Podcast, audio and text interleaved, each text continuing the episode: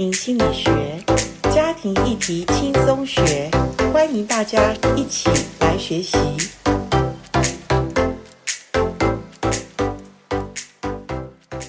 欢迎来到家庭心理学。今天我们家庭心理学依然用一本好书跟大家来分享家庭的议题。家庭的议题，其实我们说从婚姻开始建立家庭。当家庭有了孩子，我们的家庭生活有了扩展，在扩展的过程中，我们会遇到了一个阶段，就是孩子的青少年阶段。在青少年阶段的孩子，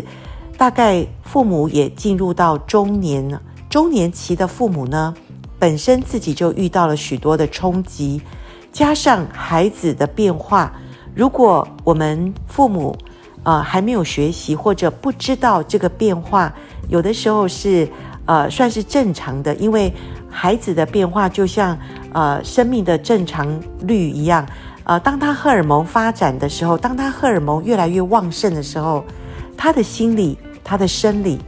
都会有变化。那这时候的父母呢，就需要呃了解我们的青少年孩子，否则我们父母在不知道的情况下。可能会刺激引起青少年的叛逆更加的严重，所以我还是鼓励我们父母要多学习，多看一些好书，以至于我们在孩子有所谓的冲突的时候呢，我们不会跟他一起起舞。好，接下来我们来谈一下，呃，家庭里面青少年分化的时候，我们要注意的是什么？请我们一起来分享我们这本好书的内容。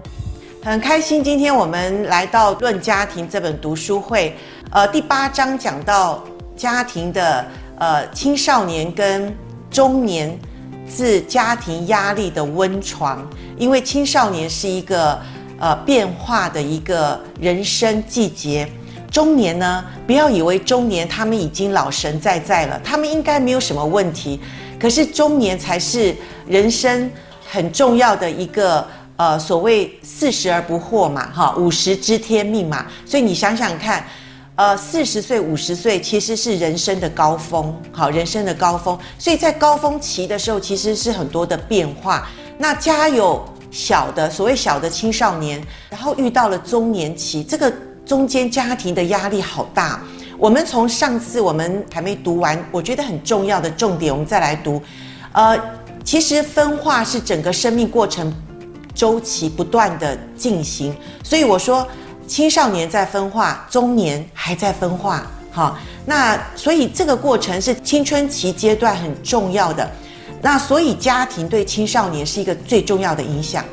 好，我们在谈呃家庭教育，其实重点是我们的家庭健不健康，你就会。培育出健不健康的孩子，疏离型的家庭的青少年，因为缺乏与父母深度的连接，所以这个时候呢，他们在独立上面，他们就会因为没有建构自我的一个基础跟标准，因为疏离型的家庭是比较不跟孩子有一些连接，所以这样的孩子是缺乏了呃所谓的结构性，他们比较容易有一些。叛逆的行为，哈，那这个叛逆行为他们会跟外在连结，所以我们有说过，一些自我认同呃没有的青少年比较容易被什么那个所谓外面的那种帮派分子所吸引，因为他们要找他们的归属感，家庭不成为他归属感的时候，他就会在外面去连接，哈，那一样另外一种家庭的问题是叫纠结型的家庭。呃，青少年很难脱离家庭，建立自己独立的身份认同，所以亲子间的连结就很像强力胶一样，让孩子无法做出区隔。那所以在做家族治疗的时候，我们说这种家庭叫做呃呃叫做 ego enmeshment，叫做自我纠结的家庭。那这样的家庭的孩子呢，特别在青少年时候，他不敢。脱离家庭，因为家庭很纠结哈。可是这个年纪他需要独立，他需要找到自我身份的认同。那怎么办呢？在这样的家庭里面，孩子不敢离开父母，然后呃，没有离开父母的孩子，他未来，我觉得不是青少年单纯这个阶段的问题，他未来就是等到他呃，我们说艾瑞森那个理论的时候，等到他成年期的时候，他可能进到三十岁左右，二十五到三十岁，其实他在发展与异性的这个认识跟连接的时候，因为他没有脱离家庭，那那种亲密关系他找不到哈，他没有办法建立一个新的独立家庭，所以在完成分化的家庭中，家庭成员的适度凝聚力，青少年就开始分化，那。分化的过程当然只是一个阶段性哈，那是需要父母离开孩子，孩子也需要离开父母，这是双向的。但是我觉得我们的父母要早一点学习，如果父母自己正处于危机的阶段，他很难让孩子独立出去的时候，那就会有紧紧的想抓住你青少年的孩子不放，那或者孩子已经要离开家了，他大学毕业。他真的应该要离开家的时候，父母却怎么样？没有办法离开孩子，那这个时候会带来，呃，未完成的分化，影响到后面阶段孩子的离家。哈，所以呃，青少年的家庭是要有适当的凝聚力跟调适性，让孩子能够迈向青春期的阶段，脱离家庭的影响。那父母呢，要能够呃容忍孩子适当的独立。这个就很重要，要你要容忍哈，即使你有再多的不舍，各位，这就是我们父母的爱，很像上帝的爱，好，那我们要给孩子自由，但我们不是就放任他不管，好，那这种离开是适度的连接，然后青少年的心目中，他可以有家庭，也有同才。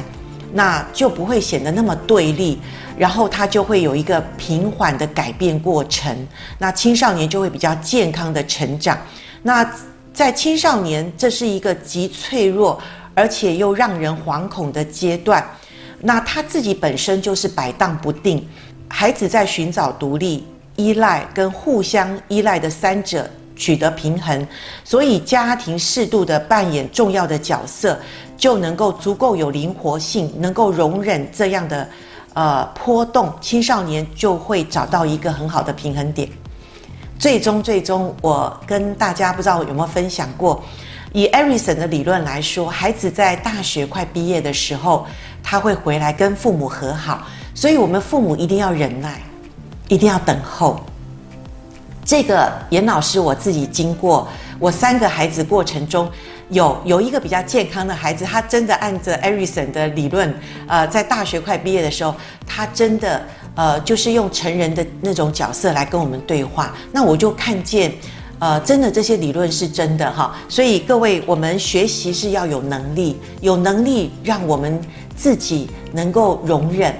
能够去调试，而且能够呃，真的学会放手，让孩子健康的飞。那有一天他会知道父母对他的爱。那当孩子自己内在他感受到爱的时候，才是他真正成长、独立、成熟的时候。好，所以赋能给青少年的家庭是很重要的。随着孩子成熟，慢慢的我们要改变教养子女的方式。如果父母无法或拒绝这样的改变，就会阻碍了赋能。好。那需要授权给孩子的责任，就是开始失去对子女的控制权。那有的父母会焦虑，我觉得焦虑也是也是正常的。所谓，因为我们本来小时候就需要控制大一点嘛，否则孩子会有危险。可是随着孩子长大，我们父母，我说不知不觉是因为你没有学习。可是你有学习的时候，你会有怎么样？你会有认知的改变。你会有认知的改变的时候，你就会有觉察能力。当你有觉察能力的时候，你就开始知道孩子最承担责任的反应是他们是否成熟的一个考验。你也会授权给孩子，让他尝试负责任。那对父母而言呢？这种成功的赋能，其实是一个考验，也是我们做父母会不会处理我们焦虑的问题哈。那父母害怕放手让孩子去做，是因为孩子犯的错，正是反映出父母的缺点的反应。对，没有错。我们做父母的，我们也在，呃，每一个阶段拿期末考的考卷哈，成绩单这样讲哈。所以我们会看到啊，孩子在这个阶段有问题，那个阶段有问题。我是一个无能的父母吗？我是一个失败的父母吗？各位，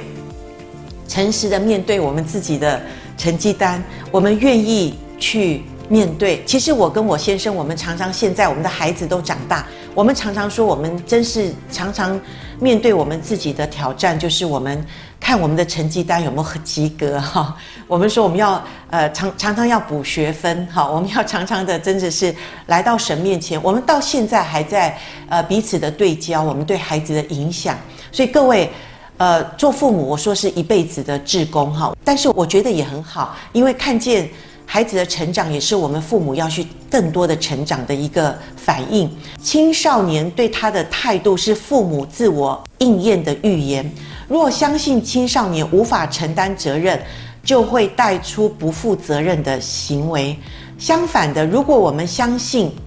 孩子能够负责任，往往就会证明他们真的是能够负责任。所以，呃，一个成熟的父母是要学会赋能，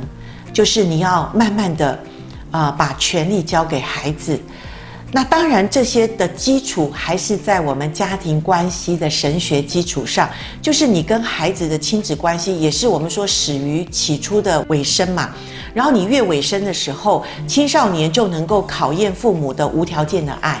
在无条件的爱的当中，青少年会犯错，我们仍然允许他有犯错的机会，原谅他，然后慢慢的，呃，让他感受到爱，在这样有恩典。失败者就有机会，然后确认自己是被饶恕的，然后有机会可以再试一次。这将深化青少年跟父母的关系，也让彼此的赋能过程更有可能。接下来我们看家庭的生活下半场，这个时候还是跟我们所谓的。呃，青少年孩子，我觉得现在的青少年真的不是只到十八岁。呃，如果确认的讲，我觉得应该讲二十五岁，因为二十五岁我们的大脑比较呃成熟，而且我们的大脑比较开始呃比较稳定了。好，那这是呃大脑神经科学的他们做的研究，所以呃我会觉得起飞阶段在家庭下半场的时候，呃青少年。到起飞阶段，都是父母跟孩子必须要一起的，呃，来帮助孩子的成长过程。他说，家庭生活的下半场，呃，是指过了养育子女的这个阶段的家庭生活，但是其实孩子其实也只有二十多岁。可能三十岁左右，那可是呢，这个三分之一的时间，在生活的下半场，就是我们做父母的要去面对。我们可能现在的人寿命很长，我们可能活到九十岁的话，我们还有三分之一的时间在生活的下半场，这是令人敬畏、复杂而且可能艰难的旅程，哈。那当然也是所谓中年危机里面三明治的世代。因为这个时候的呃，这个父母可能是五十岁左右，你的孩子可能现在可能也才二十多岁，就要慢慢的进入到呃所谓的呃成年阶段了。那发现成年的孩子跟呃年长的父母需要中年五十岁上下的这个呃中年人要照顾，呃上有老的下有还没有完全独立的成年人。这就是所谓三明治时代，所以发现自己受困于呃这个年事已高的父母的需求，还有成年孩子还困于他自己发展的阶段，所以起飞的阶段，你知道，任何像我们说，呃，飞机的起飞其实是危险的，对不对？因为那时候呃，他必须要掌控很多呃飞机的机能，他才会呃飞的怎么样？起飞的时候，它会比较能够安全嘛？哈，当它到了一个高度的时候，那时候机师可能就放松了，对不对？所以起飞阶段其实是危险的阶段。这时候呢，指的是成年子女独立生活、离家，而且他面临的是照顾自己、管理自己的收支，还有负责任，成为一个公民哈。然后他也要发展他自己的阶段，所以在这个阶段是其实是。简单的讲，就是青少年离家，然后他开始有了事业，他有他的职业，然后他也开始要建立交友、恋爱的阶段。各位，我现在都觉得父母学就是这些的阶段，父母学不是只有到青少年，其实父母真的是陪伴孩子交友恋爱，直到他顺利的成家，他有了他的家庭。我觉得父母真的那时候就真的放手哈。那所以，但这但是这个阶段里面，呃，其实要看孩子的成熟，是指在家庭里里外外建立彼此依赖、互相尊重的人际关系，带来个人的意义跟满足的职业方向跟生活的形态，是不是？所以这个时候实在是不容易咯。那经过艾瑞森的理论来说，其实也是我讲就是。呃，成年的，呃，成年期，也就是中年早期之前，我们说中年早期，我上次有讲是三十五岁到四十四岁，所以我觉得三十五岁之前的成年孩子，如果他还没有结婚，都是我们父母学要学的。其实我们家庭。呃，心理学 podcast 里面，我们谈了很多叫做父母学。如果你有兴趣，你可以来去听听看。呃，父母学要学的，其实很多就是孩子的身份认同。因为以艾瑞森理论，就是呃，其实青少年是身份认同，然后成年期是亲密关系。当然，这本书里面他说男女的这个过程有不一样。成年期的男生，他是在。他认同自我身份的时候，他才会寻求亲密期。可是女性不一样，女性先从亲密开始，然后才找到她的身份认同。不过，我觉得不管如何，我们做父母的一定要了解，孩子在我们家庭里面的青少年期要过得稳定而且健康。他到他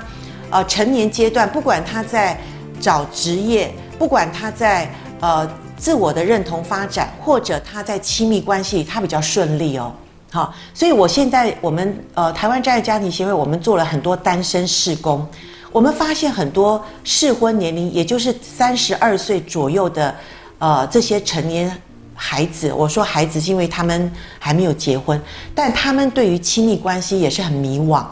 读这本书的时候，我可以很认同这件事情，就是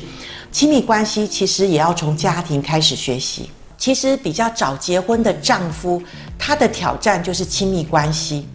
那太太的挑战是认同的问题。好，所以呃，大部分的文化对成年的定义，说是指的社会上有能力为自己的行为负责任。所以呃，决定起飞的步调就是呃，他是不是能够顺利的呃，取决于父母跟青少年如何面对。跟解决家中这些所谓成年期、中年期这些紧张的状况，哈，因为孩子离家之后不见得就成熟了，他可能还在一个跟家人、家庭的安全距离范围之外，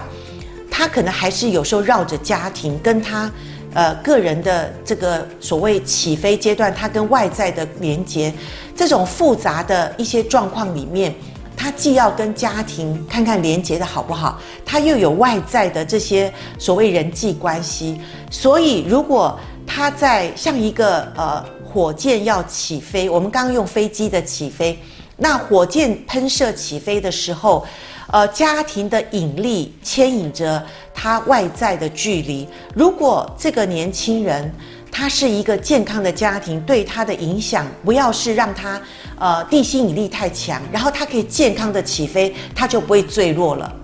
好，意思就是家庭的这个吸引力健不健康，影响这个火箭的起飞。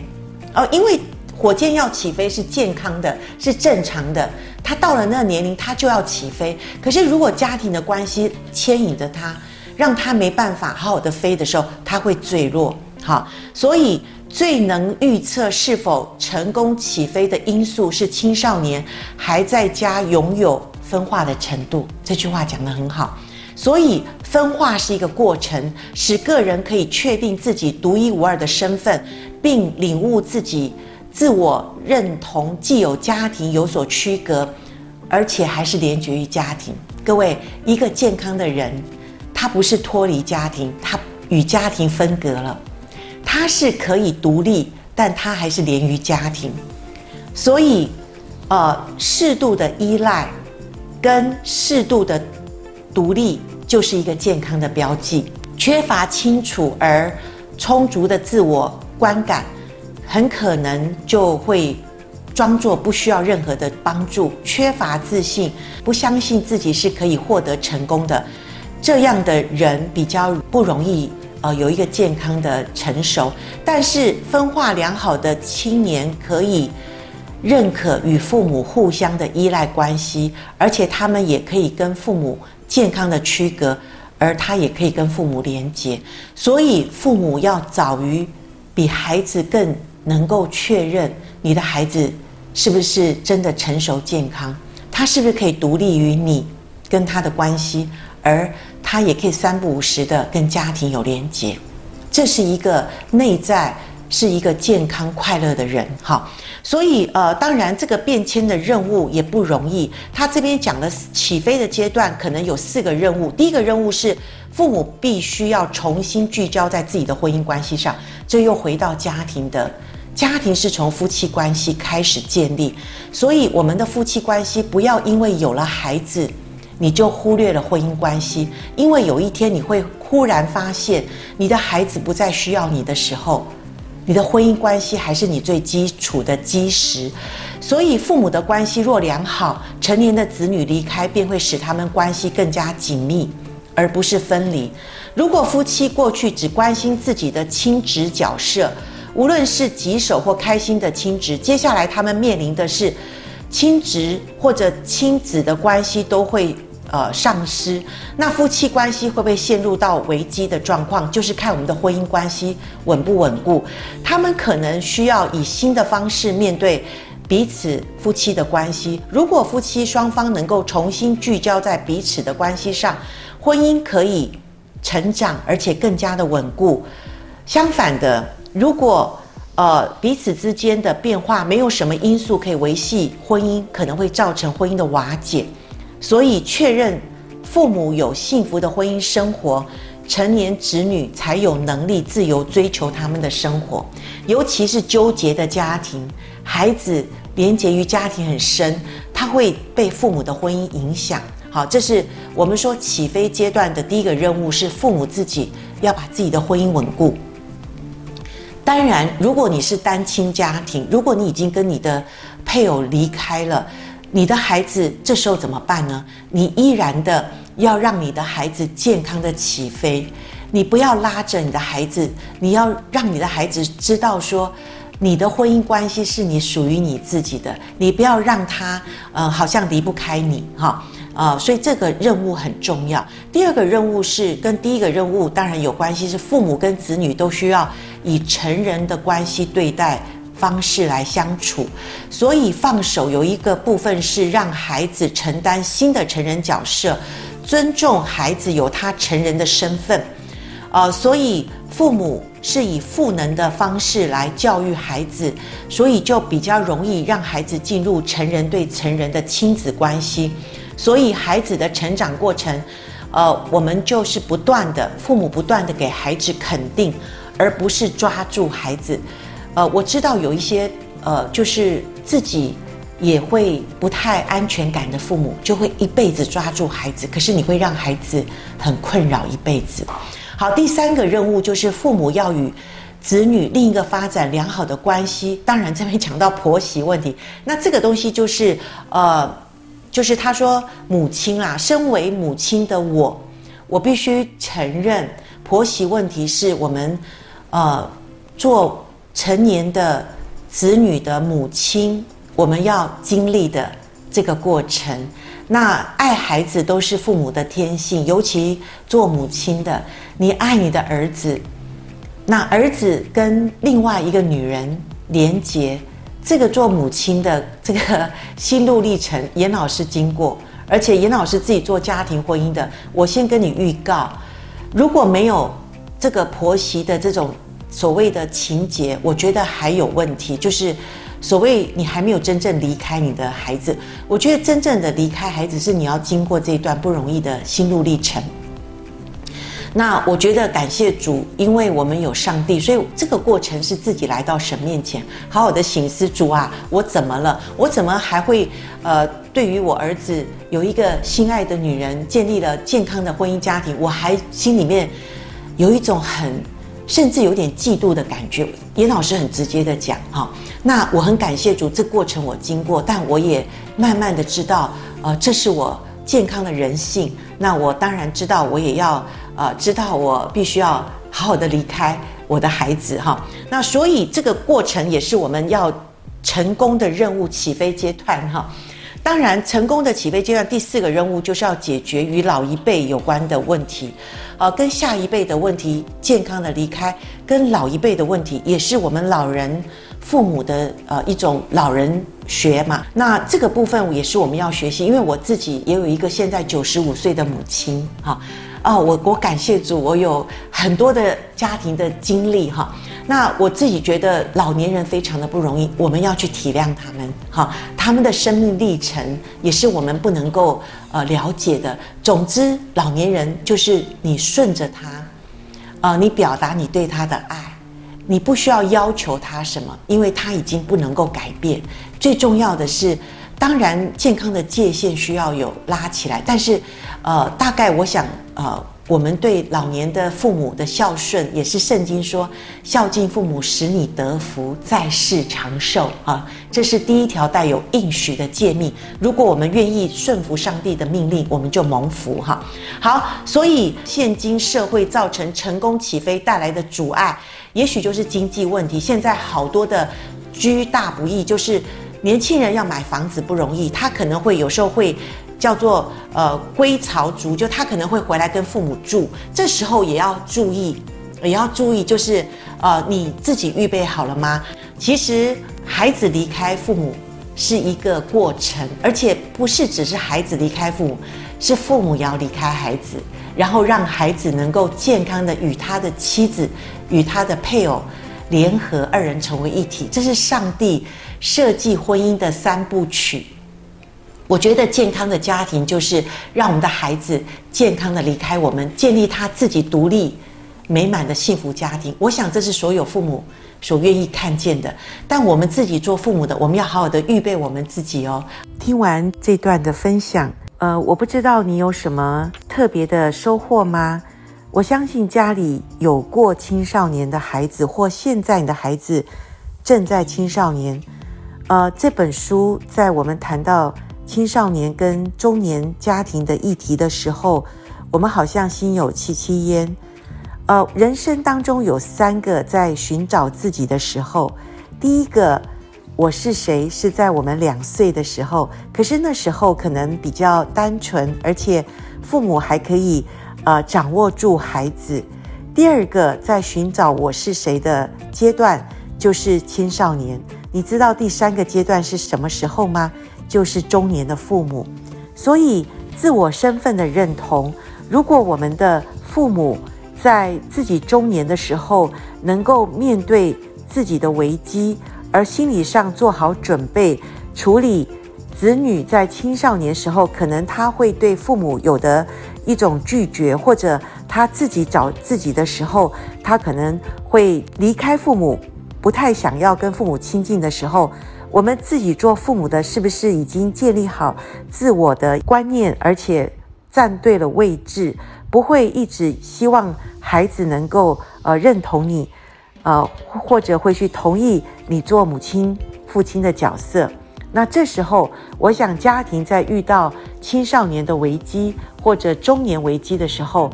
啊、呃，那个问题就比较小。我觉得往往我们在做亲子辅导。或者甚至中年夫妻的婚姻问题，往往都是中年人他们自己在自我认同上可能有一些的疑惑，或者有一些的迷惘的时候，青少年的议题反而加重了，好像他们婚姻家庭的问题。其实我觉得最先要平衡的是我们中年的父母，中年的婚姻，如果我们比较稳定的话。青少年的议题，它只是一个过渡期。祝福我们所有听众，我们能够呃有一个更幸福、更健康，而且未来我们的孩子他们在成年期的时候也是很顺利的。请你锁定台湾专业家庭协会的家庭心理学 Podcast，我们还会继续把这本好书继续的读下去哦。好，拜拜。